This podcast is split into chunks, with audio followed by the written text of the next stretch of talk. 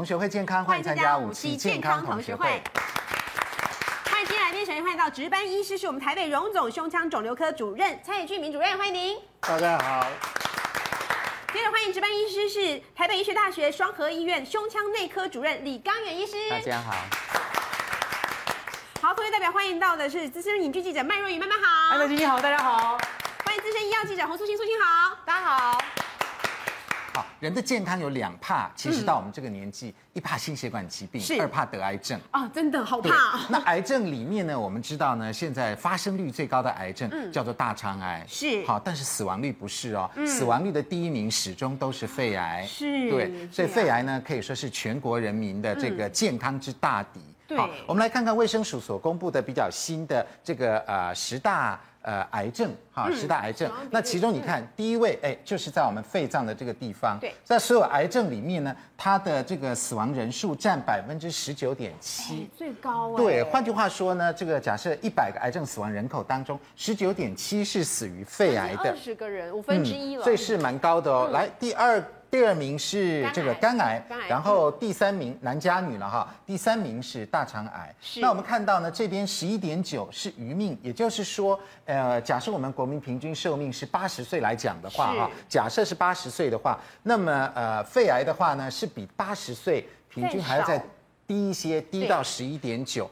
换句话说，越接近，如果那个数字越小，表示是老人得越多。比如说，来随便指一个，来射护腺，这是。老男人得的，那他就六点八，好，六点八。换句话说呢，这个肺癌是大约仔细看哦，大约在这个数字的中间。换句话说呢，青壮年、青年、中年、老年。都会遇到这个疾病哦，所以这个疾病我们的确是不能够轻忽它。好，那另外呢，我们晓得这个呃肺癌呢，其实分成很多种，不是像我们想的说，哎，就是肺癌就是肺癌，其实它细分为好多个癌症，对不对？哈，来，我们请这个呃蔡主任来告诉我们，这边我们看到哈，这个绿的这条线，哎呦，遥遥领先最高，它是肺腺癌，是不是？那现在大家谈到肺癌，第一个想到的就是肺腺癌。对，那从这一条曲线你可以看到肺腺癌。其实逐年在增加，哎，有增加。肺腺癌还有一个特性就是，它跟吸烟是比较没有关系，没有关系。那为什么这个遥遥领先？为什么这么这么高呢？而且还逐年增加？对，肺腺癌上升的原因大概主要是啊，我们讲不吸烟的人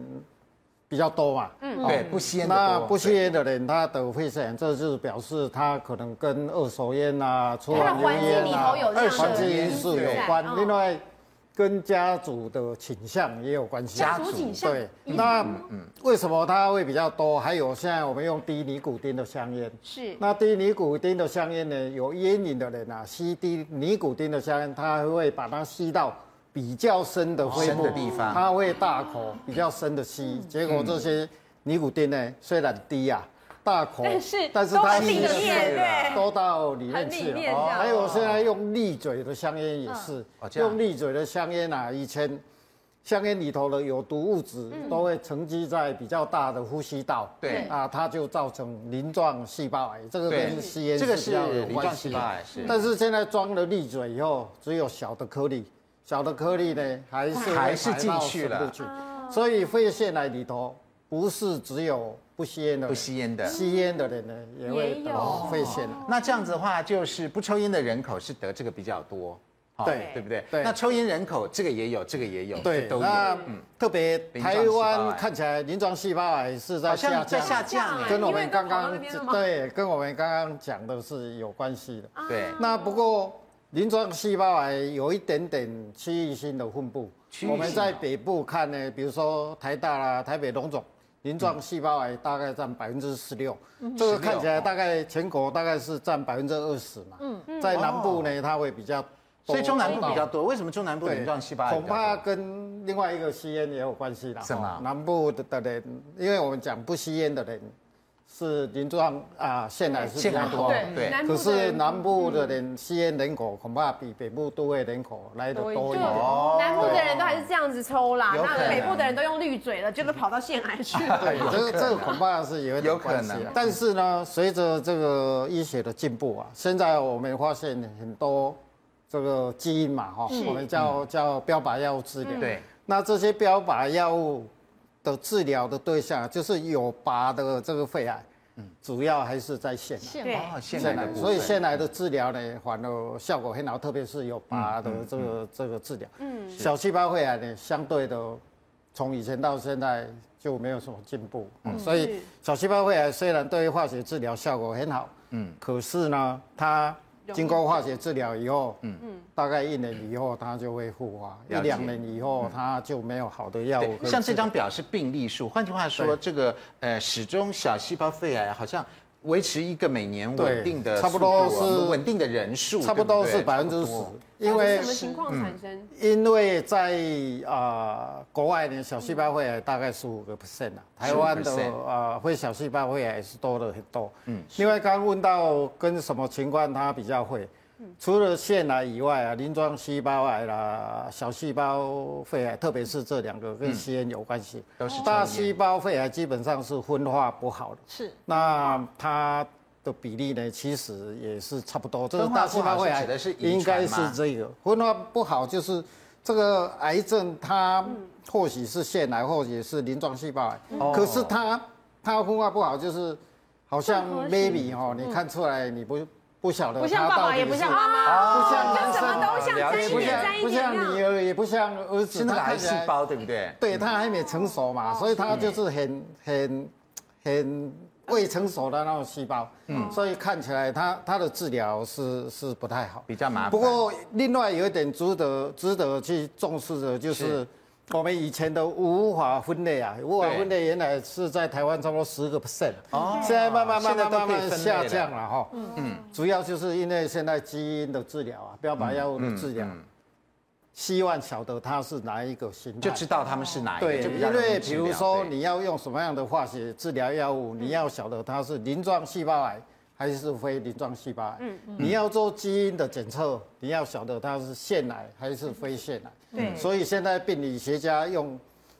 尽所有的办法，想办法要把它分类出来，对，分类好才能才能够给好的治疗，对症下药嘛，对，没错，是这样。那另外我们知道哈，啊，这个肺癌是跟吸烟有很大的关系，但是很奇怪呢，近年来越来越多那个没吸烟的，对呀，好，没吸烟的人呢，呃，得肺癌的人比例也蛮高的哦。那如果我们以男女或者是国家来看，究竟能够看出什么端倪呢？你看，是男性的肺癌是抽烟多的，那女性呢，我们台湾是不吸烟的比较多，嗯，对，这个肺癌。这个图表是表示肺癌的这个呃患者，然后对，那这边是男性，这边是女性，对，那这个是亚洲国家，这个是欧美欧美国家，你看男性哦，这个在亚洲地区跟欧美国家，其实男性亚洲地区的。抽烟的。比例很高，比例很高的肺癌。那白色的是不吸烟的啦，哈，不吸烟，不吸烟，男的不吸烟的，男的不吸烟的呢，在亚洲的男的不吸烟的呢，大概是差不多百分之十啊。那我们台湾特别多哎，对，台湾的男性有二十趴，对，所以二十到三十八趴男性。那就其他的原因了，对，那我们要注意。但是你如果看女性哦，这个比例更显著哦，对，这个女性，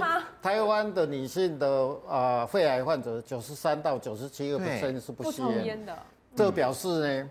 台湾地区啊，吸烟以外的因素比其他世界上容易是什么因素？因为以前有人说是油烟，可是如果油烟，你看中国就也应该跟我们很像，对啊，中国也很高人像啊。对，所以所以恐怕是大的油不纯。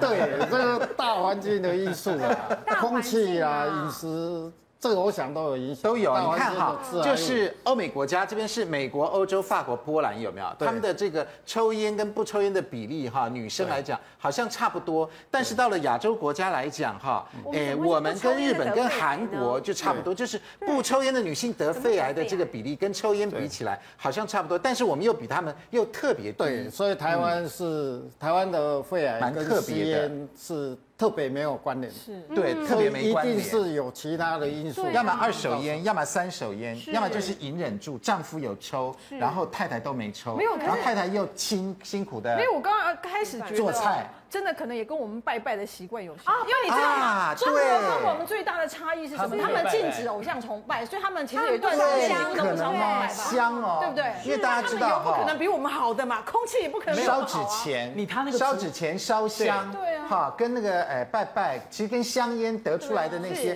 都含芳香精等等。那些毒物差不多都很。素清刚讲，他们的家庭主妇炒菜不像我们油烟这么多，可你不要忘了，你看中国他们其实之前的社区跟后来啊，他们厨房是公用厨房，对，都是很大锅饭，大锅饭是他那个厨房是都有窗户的，而且他不像我们自己，他们现在才改了这样的房子，以前是有可能的。对，这个有赖学界仔细分析了。不过我想这个都是大环境里头的一环呐，哈。刚刚各位讨论是大环境里头的一环，我想整个大环境是是。对肺癌来讲是有一点影响的。没错，那肺癌已经这个高居排行榜冠军已经很长一段时间了。我们真的要好好分析看哈，肺癌形成的原因就是什么？来，我们请这个李主任来告诉我们。当然，我们知道第一个最重要的是香烟，其次我们也不能疏忽哦。你看炒菜油烟跟厨房的空调，还有空气污染等等哈。另外还有其他的因素嘛，对不对？到底这些因素哪个重要，哪些是次要的原因呢？到目前为止，我们最了解的因果关系建立的最明确就是抽烟。抽烟，主任已经跟大家解释的非常的清楚。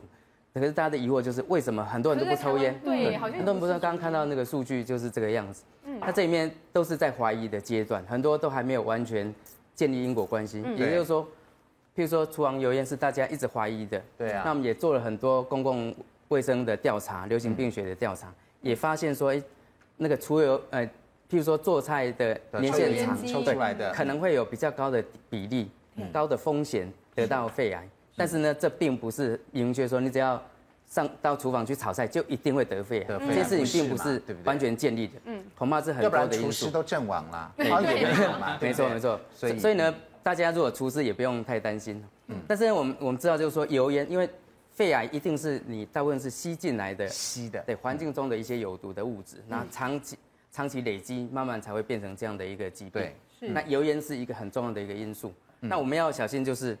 这既然油烟是一个危险的因素，我们就要想办法避免它。对。可是我们又不可能不上厨房。对呀。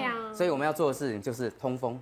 好，就刚刚讲，比如说，对，有些地方它做了很多烹饪，可是是在一个通风非常好的一个地方。嗯。那事实上我们就不是那么的担心。对。那如果是我们家庭主妇非要做菜不可，好，如果在外面在在外面吃饭就没问题。可是你非做菜不可呢？通风是非常重要，不要省电，抽油烟机不要开，还有抽油烟机那个距离高度也要注意。对对，所以你出来的烟马上就被抽油烟机吸走了，不要进入到你的鼻子。嗯，那如果说我窗户尽量把窗户打开，让空气流通，那这时候我们就不会去吸到这一些，降低那个危险因子。对，降低危险因子。嗯，好。那那空气污染也是嘛？哈，空气污染呢也是一样，就是在全世界大规模的流行病学调查呢，的确发现空气污染。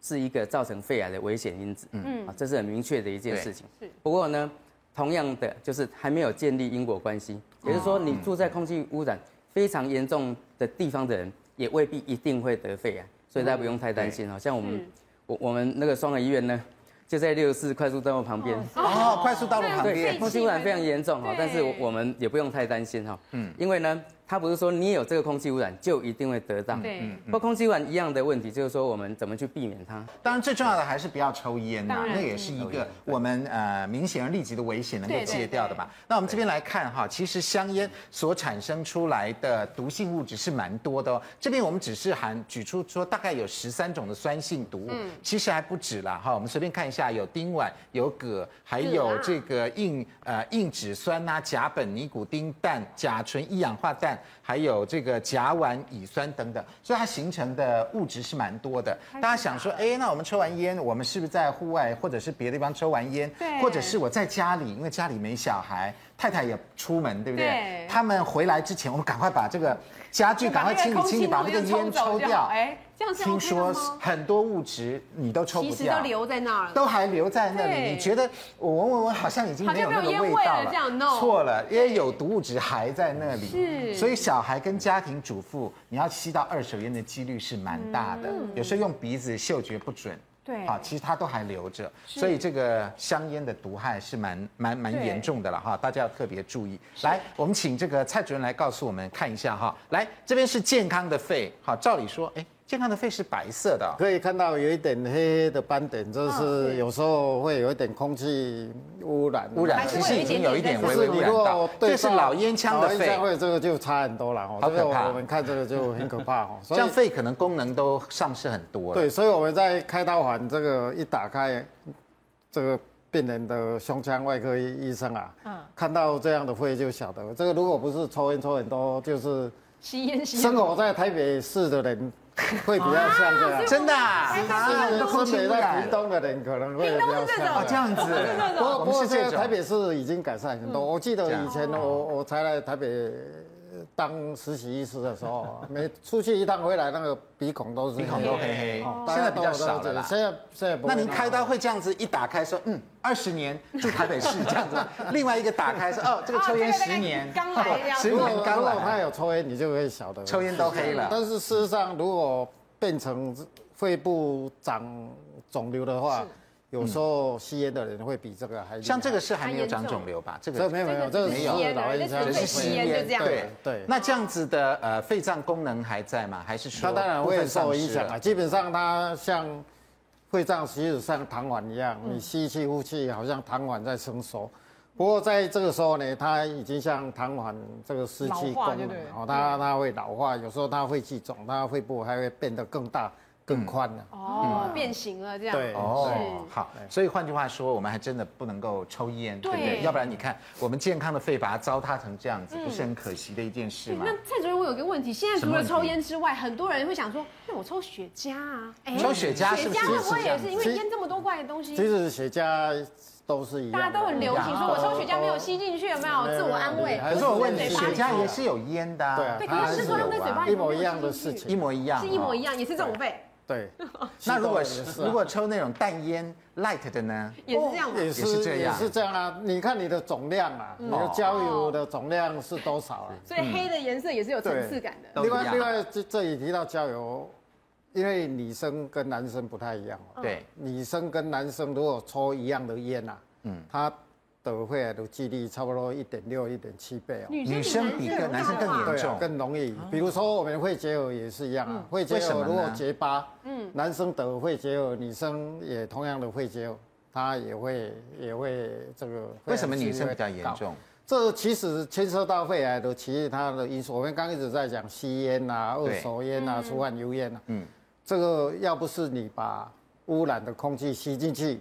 就是你暴露在那样的环境，环境。其实我们身体里头去处理这些毒物的能力，这还是一个很重要的关键。对，处理毒物。比如说你的致癌物进到你的身体里头，你很容易把它代谢掉，对，那就它就不会没事了。如果你的基因很容易受伤，嗯，那就吸同样的烟，你就你就容易对对。还有人受伤了以后，他容易不容易修复？我们身上也有修复基因的功能嘛？你如果很容易受伤，不容易修复，那就惨了。对，你如果不容易受伤，又很容易把它修补好，那你我们也晓得很多老人家，老人家都这么抽九十年了，对，九十年，他根本没事啊。有的没有吸烟，他也会有事情，对。就这样。还有牵涉到你的免疫的机制，比如说。你的免疫力很强，它癌细胞刚形成的时候，它就把它消灭。嗯，对。所以这些因素都错综复杂了。所以我们有时候碰到病人说，我一辈子也不吸烟，我很注重养生，有个不去空气不好的地方，为什么我会为什么得肺癌？对，就是它这些机制基本上很多很多的关卡。还有一个可能，我们的病人会问说，那为什么我的妈妈也得肺癌，我也得肺癌？这个看起来好像。好像是遗传或者对，但是肺癌基本上不是一个遗传基因的病，它不会一个基因带肺癌遗传到子子女去，对不对？对。不过我们刚刚讲的这些基因的修补啦，基因容易不容易受伤啊，你的代谢体质等等，毒物容易代谢代谢，这个是这个是遗传，对这些。然后你同一个家族。又生活在同一个环境，对，然后有同样的生活习惯，嗯，那他就容易。所以常常，比如说像呃比较像家族群聚这样子，胃癌、大肠癌这种，因为大家吃的会差不多，嘛对。那究竟肺癌的治疗方面，在医学方面是不是有什么比较突破性的进展呢？我们常听到说这个有标靶药物的出现，那标靶究竟是怎么一回事呢？广告回来就告诉你。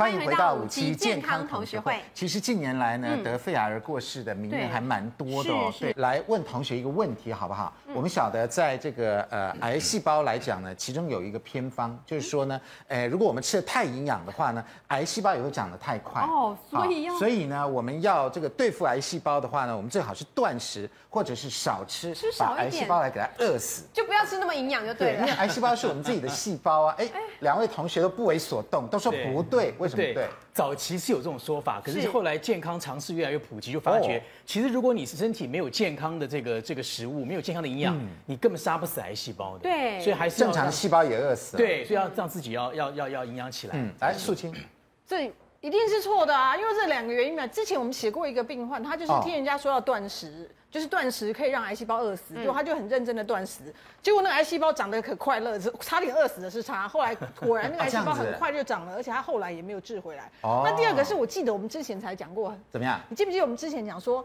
我们人要有体力，还要甚至要有体重，还要有脂肪，才能让他对对抗疾病。对，人老的时候最好要微胖，活得比较久。他们还说加护病房里面胖的人活得久，有没有？胖的人。因为进去出来都要十公斤，对，少十公斤。进出一定是不能。换句话说，哎，我们现在虽然养养的不能太胖啊，微胖这样子，能够囤积未来跟癌癌细胞作战的能力。嗯嗯。让啊瘦的人呢，平均的年龄就比较对早走了啦。啊，这也是一个原理。哈，来，呃，两位专家帮我们举一下牌，吃太营养会不会助长癌细胞长得更快？所以我们最好断食或者少吃呢？哦哦，好，所以哎，李主任是不一定啊，为什么不一定？癌细胞它不是单独自己存在的，嗯，它是在我们的身体里面。对呀，如果你用显微镜去看呢，癌细胞旁边混杂很多我们正常的细胞在它的旁边，在它旁边，对，所以这形成一个我们叫做肿瘤的一个微环境。对，这微环这微环境里面呢，有一些成分呢，事实上是。对癌细胞好的，也就是说在帮助癌细胞的，对，有一些是我们需要的，嗯，简单讲就是我们的免疫免疫系统，嗯，我们这里面我们希望有好的免疫系统来对抗癌细胞，对，帮我们固守治疗的成果，嗯，但是呢，癌细胞会不会把这个这个环境转换成帮助它的这个地方？是，那什么情况之下呢，会让这个环境变成是不好的，去帮助癌症呢？当我们的身体健康状况不好的时候，哦，这个环境就会这样转变了。嗯，为什么？我们知道我们身体在遇到外界的一些状况的时候，我们叫做环境压力。对，这环境压力大，我们的细胞会有些反应。嗯，癌细胞的反应呢，会比我们的正常细胞要强烈很多。对，简单讲就是它会反扑。对，所以呢，原则上我们以为说我断食。我断掉癌细胞的营养的来源，对，结果你没想到它反扑的更厉害，哦，我们这个时候呢，癌症会变得很难的控制，那个环境会被它所控制，体内的环境，对对。那当我们的营养状况越来越好，再加上我们有运动的时候呢，我们的环境会朝向于免疫系统比较好，免疫系统比较好去压制它，去压挤它，对。那这时候我们对肿瘤的控制会比较好一点，嗯，这时候病人就会活得又健康又快乐，然后又活得比较久一点，嗯嗯。所以呢，这个我讲中医的学理。那我们再来看实际上看到的。对，实际上看到的统计数字，你看这个有一千多个人的研，事实上不止这个研究，这些研究都告诉我们，如果我们有在一个正常的 BMI，嗯，好，就是我们常讲一八二四，正常体重，对，十八到二十八到二十四的这个正常体重的病人，其实活得很好，嗯，那如果体重 BMI 不足的啊，你你你以为太瘦的，对，太瘦的。你看他只有活才十四个月，四个月，这边可以活二十四个到二十三个月。对对对。那这些体重过重的人人数没那么多，所以这个参考仅供参考。哦，二十四、二十六。对，事实上我们也不希望体重过重，体重过重它还会衍生别的发别的问题。这些老人家他可能会有一些心血管疾病，所以我们还是不要体重过重。嗯。而且如果再回到学理上来讲，体重太重的时候呢，我们。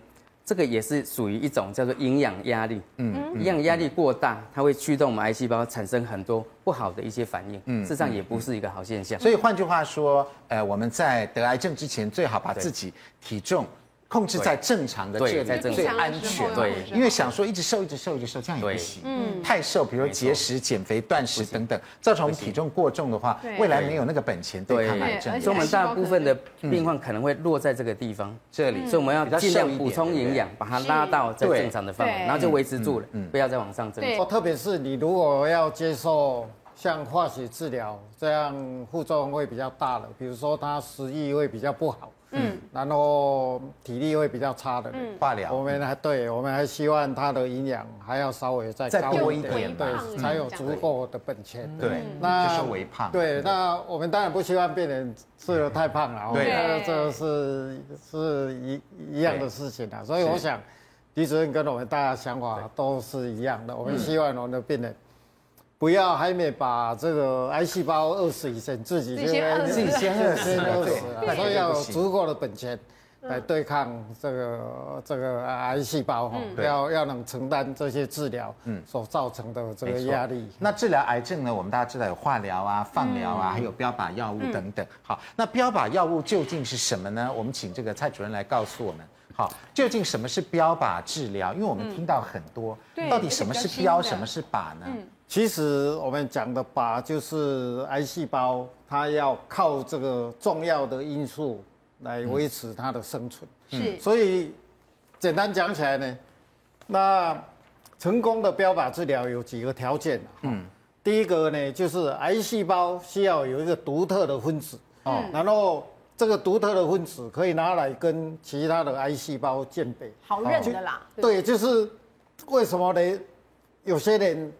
给他标靶药治疗有效，有的人没效。对，就是这个独特的分子可以决定什么药治疗有效，什么药治疗没效。所以你可以把癌细胞或者病人分成两群，一群是有这个独特的分子的分子的，有一群是没有。哦，那这个独特的分子呢，是癌细胞赖以为生的要素。哦，所以癌细胞靠这个为生，你把它掐住了，把它找住它，抓找到它了，对不对？它就活不了。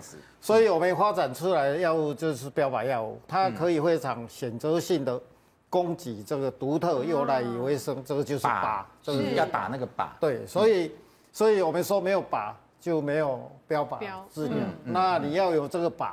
这个标靶药治疗才会有效，所以有的人吃这个药或者用这个药有效，有的用这个没效，就是它这个独特的分子不是每一个病人都有的。那这个独特分子是不是跟某些基因有关？对，有这些基因。因为这个独独特的分子，这样的分子呢，就是基因来铸造、制造出来。所以我们常现在常用的呢，它就是长在细胞表面的一些受体。受体。对，那这些有的人有这个受体，有的人没有，是吧？对，所以我们现在健保几乎标靶药物在第一线治疗，我们就要病人对先检检测他的癌细胞有没有我们叫做上皮生长因子受体，有这样的受体存在，有健保就给付你药物，没有他。因为你吃这个药有没有效？对，那健保当然不会给付。那这个，诶，您说的这个上皮细胞的这个特殊的因子，就是 EGFR 嘛？对对对，嗯，就是它。对，所以如果我们知道，诶，某些病人哈，呃，肺癌的病人，他有带有这个基因，我们就有相对的这一支箭，对不对？这支箭能够标靶能够射到它，对，就抓到它了。对，然后偏偏这个呢是癌细胞很需要的。对。呃，营养素对，就把它控制住。所以你靠每天吃一颗药，就会把这个肿瘤控制嘛。所以我们现在病人光吃一个药可以控制五年、六年，甚至到十几年。哦，真的哦。对，嗯嗯对嗯。好，所以这个是蛮重大的医学发展了哈。治疗标靶，那是不是有做实验研究显示出有接受标靶治疗跟没接受标靶治疗这样有差别吗？对，这是当你有这个疤以后。那你却没有机会去接受标靶药。物，嗯，那对这样的病人来讲，当然他没有办法接受对他最有效的治疗，是。所以他的存活中位数就会下降，嗯，那有这个靶的这个肿瘤有这个基因或者这个受体的病人，嗯，他接受标靶药物，他会比这个没有接受。可能又好很多，对，存活的年数有增加。对，这是我们从标靶药物来来来讲的哦。嗯，可是同样，如果化学治疗来讲，对，化疗有基因变异的人跟没有基因突变的人比起来，有基因变异的人，他不但接受标靶药物治疗比较好，他接受化学治疗的这个效果也会比较好。也就是说，使用两种方法嘛。对，因为因为有时候标靶药物治疗到一个时间，它会有抗药性，有时候我们就希望把它改成化学治疗。嗯，所以我在这里要强调的是，是最好的病人就是他有基因突变，然后他也可以接受标靶药物治疗。然后他标靶药物不理想的时候，他也可以接受化疗。对，我们最怕有一些病人，他接受标靶药物治疗以后，他就拒绝化学治疗。哦，殊不知可能想说这一项就够了。对对，殊不知这些病人其实他对现代的化学治疗，他的副作用也不会太大。嗯，可是他对这一类的病人效果还是很好的。嗯，对。现在我反倒希望我带有那个基因，这样到时候到时候标靶治疗还有效。所以同样是肺腺癌的人，有的人会有基因，有的人会有这个基因，有的人没有这个基因。然后医师建议说，如果要同时进行，就两种同时进行。不是不是不是，这个有顺序的，有顺序的，就是他有机会。通常我们是标靶药物用在前面，前面，然后后面再化疗，是不是？哦，好。那究竟这个顺序是怎么一回事？哈，感觉上好像是两种治疗加起来，那效果一加一是不是大于二呢？我们先进广告。广告回来之后再继续跟你讨论。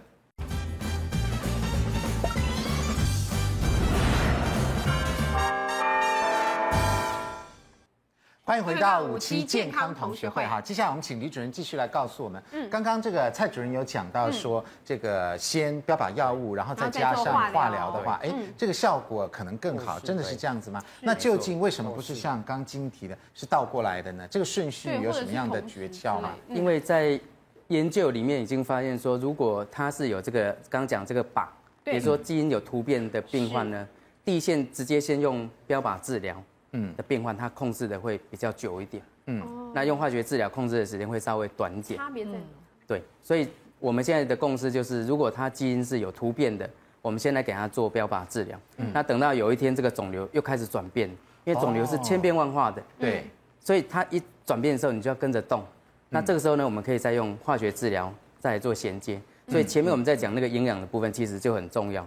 我们要把病人的体质顾好，因为呢，这好像是一个长期抗战，随时都要转变的。所以你什么时候体质一流失了，体重一减轻太厉害了，你后面的治疗没办法进行，就没办法活到最长的一个状况。嗯，那个对。那现在医学上有研究出来，为什么有的人有表皮生长因子，有的人没有？对，好，那因为这一种它是一个突变。嗯，每一个人每一个细胞都拥有这个基因，嗯，可是呢，这个基因它突变了，它中间的某一个基因的序列密码，嗯，某几个密码变产生变化，跟跟别人跟他身体的其他细胞不一样，嗯，那这一种就是刚刚蔡主任讲的这个靶，嗯，产生这样的一个分子，这个分子呢，最后呢是造成这一个肿瘤的一个成因之一，一个重要的一个成因，嗯，所以如果这个细胞产生这一种的突变，它就会变成这一种的肿瘤。如果它不产生这个突变，它就不会变成这个肿瘤。嗯，所以这是一个突变所产生的结果。那现在我们是把标靶加化疗加在一起，对不对？对，就是前后运用。这边呃，这边是呃针剂标靶，也就是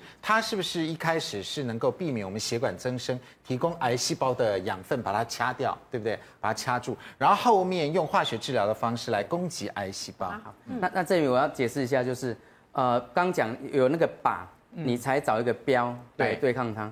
可是不是每一个肿瘤，我们现在都能够找到一个靶，嗯、也许还在发掘当中，还没发现。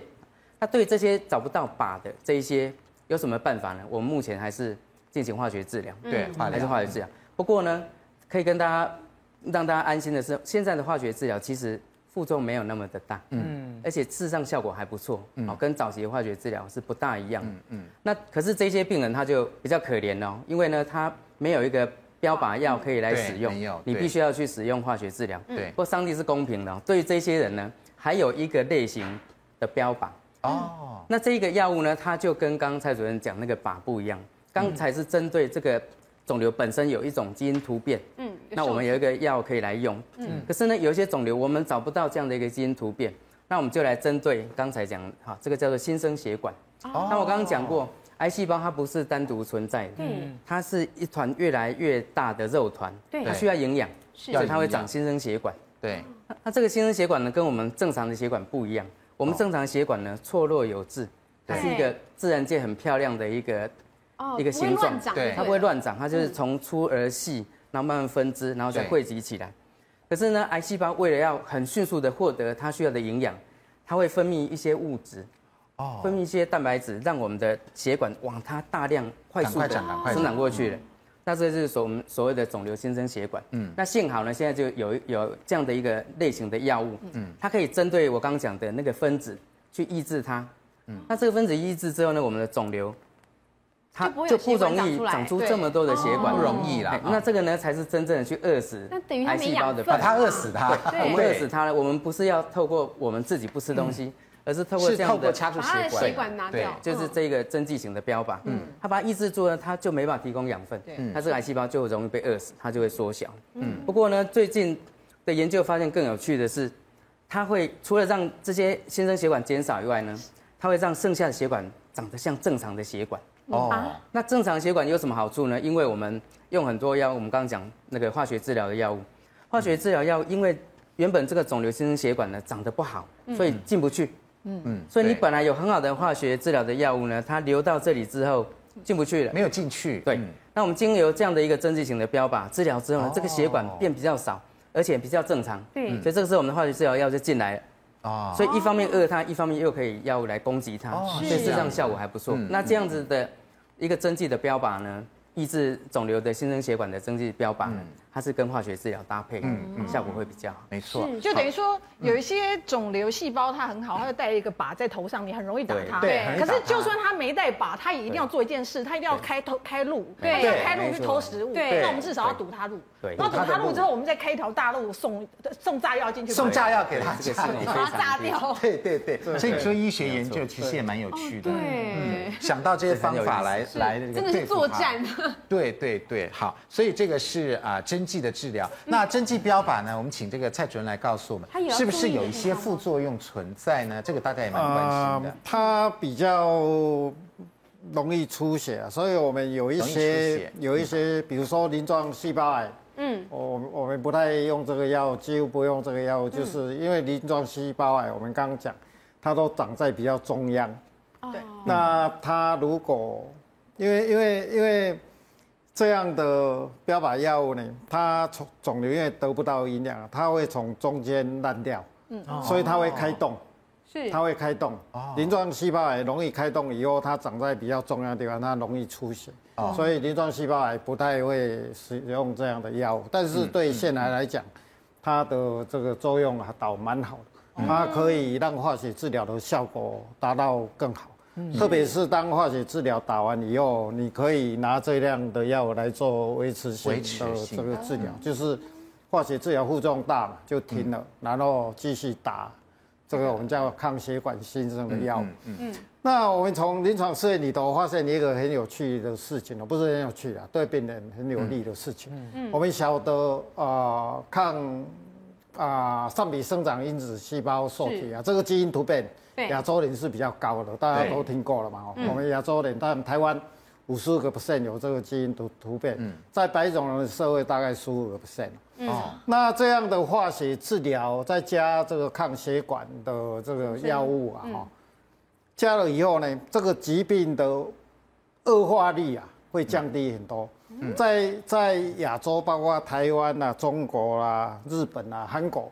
这几个亚洲国家呢，化学治疗加了这个药物以后呢，它的化学治疗打了以后会恶化的只有百分之五哦。我们通常的化学治疗超过百分之二十五到百分之三十，对，你即便打它也是会恶化。嗯嗯。可是加了这个以后，在亚洲人只有百分之五，在西方国家大概百分之十五，它还是恶化。是。所以亚洲人的这个肿瘤啊，对这样的加。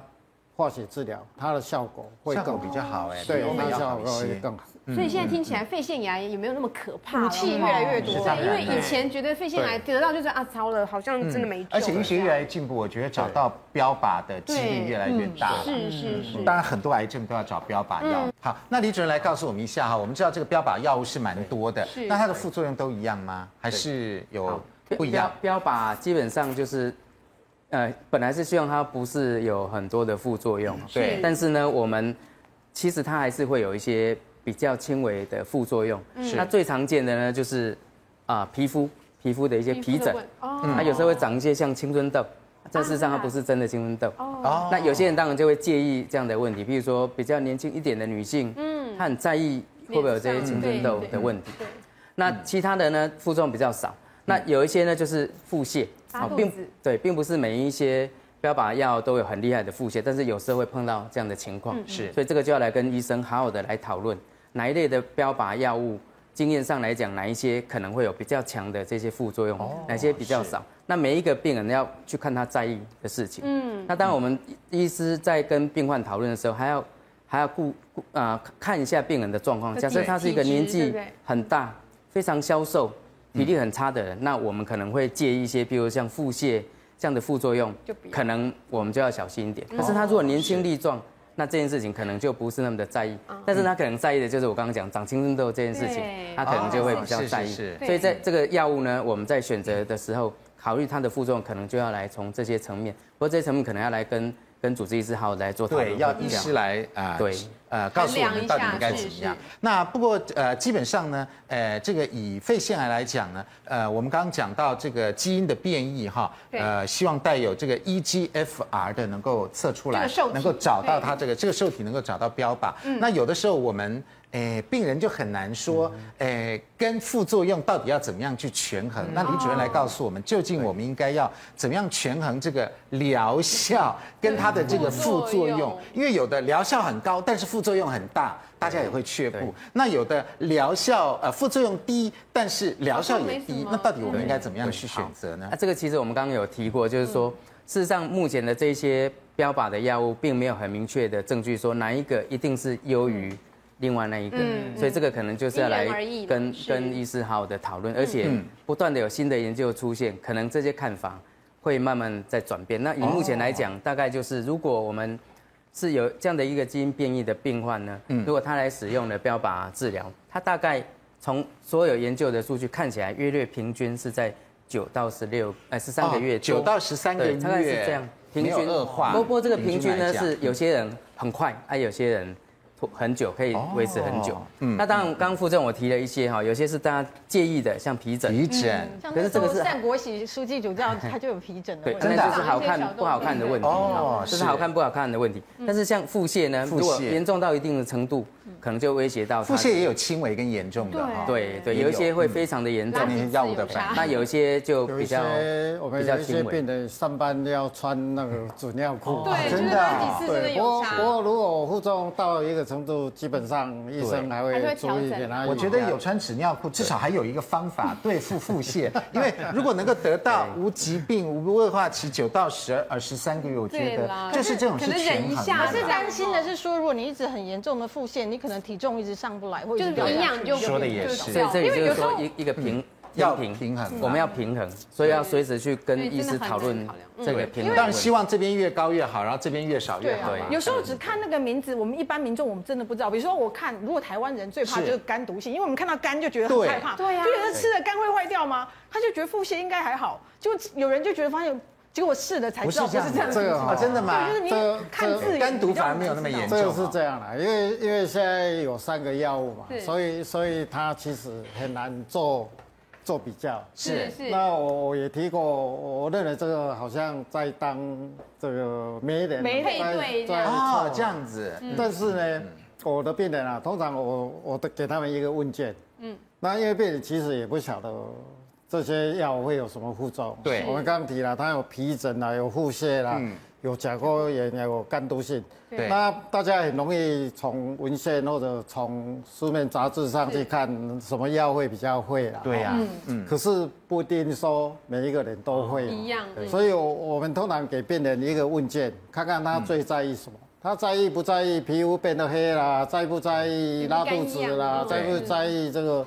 长疹子啊，讲过、嗯，所以你会给他们问卷？对，所以我我的看法就是，我就跟我的病人讲说，你这个好像你去参加这个媒人介绍所的时候，婚友社。你要填填表嘛，你的理想的对象是什么嘛？是有钱还是帅还是什么之类的？对，然后你这个就是这个一方面是给病人教育，说你可能会有怎么样的副作用，你可能会有怎么样的对呀，这个就像我们选职业，了解。钱多事少离家近，那如果有一个钱多钱多事多离家远，那你要选吗？还是个钱多事少离家近？对不对？那到底要怎么选？所以，所以我们有的病人他会拿回去好好再去研究杂志，在要不然其实有时候真的很困难。嗯，因为因为医生也很难。不过这个时候应该是医生的建议最重要。对，然后然后专业的意见。病人常讲说啊，医生你帮我做主。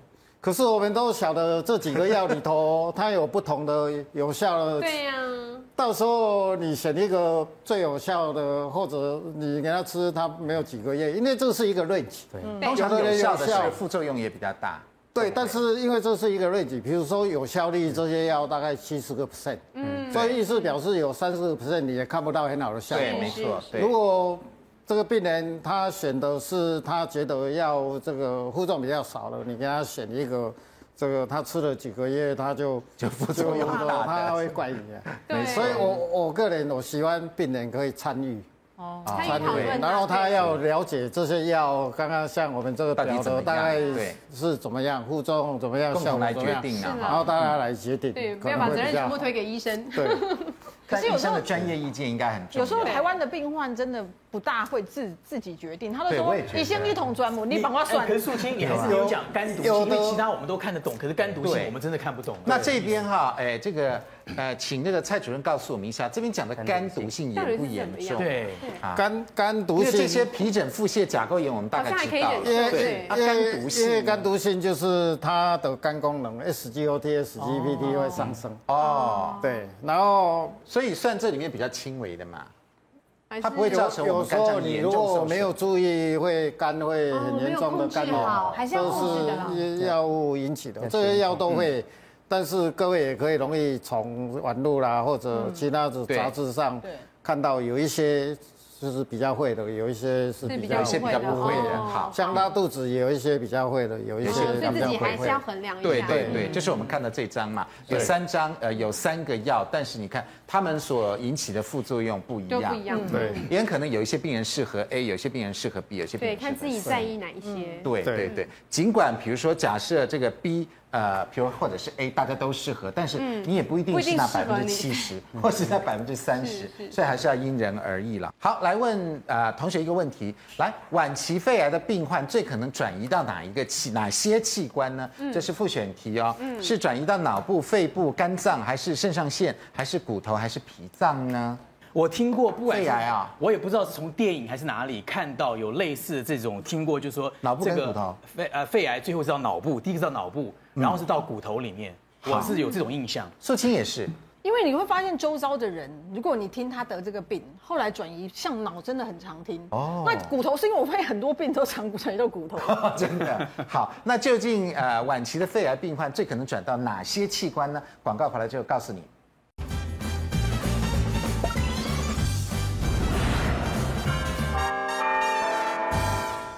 欢迎回到五期健康同学会。好，晚期肺癌转移到哪里呢？同学都选的是骨跟脑，对不对？来，李主任对吗？对，这两个的确是很常见的位置。但是事实上，它除了脑以外呢，还有很常见是肺与肺内部的转移。哦，肺部自己也会转移。内部自己转移，对。然后再来另外一个就是这个肾上腺。肾上腺，肾上腺也是容易转移的一个位置啊，然后肝脏还有肝脏，这些都是常见的容易转移的。可是听我们朋友朋友说，只要转移到脑，他就发现好像比较难治，是不是？事实上是这样啊，因为因为标靶药物，如果我们谈到标靶药物，标靶药物这些不管它转移到哪里，对，基本上标靶药物都有效。啊，真的。可是可是对脑部哦，它要血中浓度比较高的药，它对脑部的效果会比较好。所以我。